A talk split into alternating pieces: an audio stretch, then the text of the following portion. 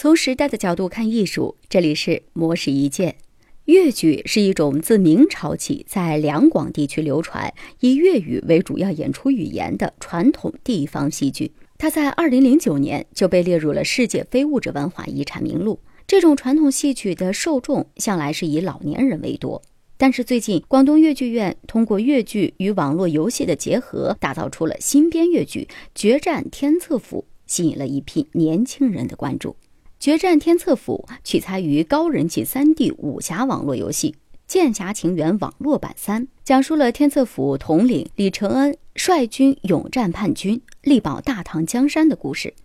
戏曲与游戏的跨界合作，为表演融入了新元素，比如源自游戏的人物造型与招式，趋于流行化的唱词、吊威亚表演等等。但是，传统的唱念做打、抽象形体、粤语演唱等等，仍然是戏剧的核心。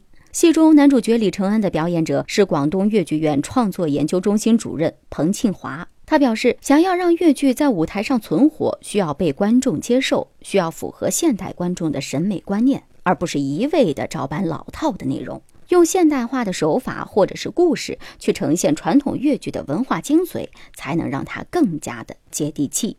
对于决战天策府的创新。不止吸引了新老观众以及老艺术家的赞赏，但是也有人提出了一定的质疑。而彭清华表示，他们不能因为一小撮的反对声音就停下创新的脚步，因为他也明白那些反对声其实是在担心越剧最传统的部分会被丢失。对此，彭清华也表示，所有的创新都是基于传统内容发展而来。而非凭空添加。创新的目的是为了更好的表演粤剧、传承粤剧，并不是为了创新而创新。离开传承再谈创新，便是毫无意义。以上内容由模式一见整理，希望能对您有所启发。模式一见每晚九点准时更新。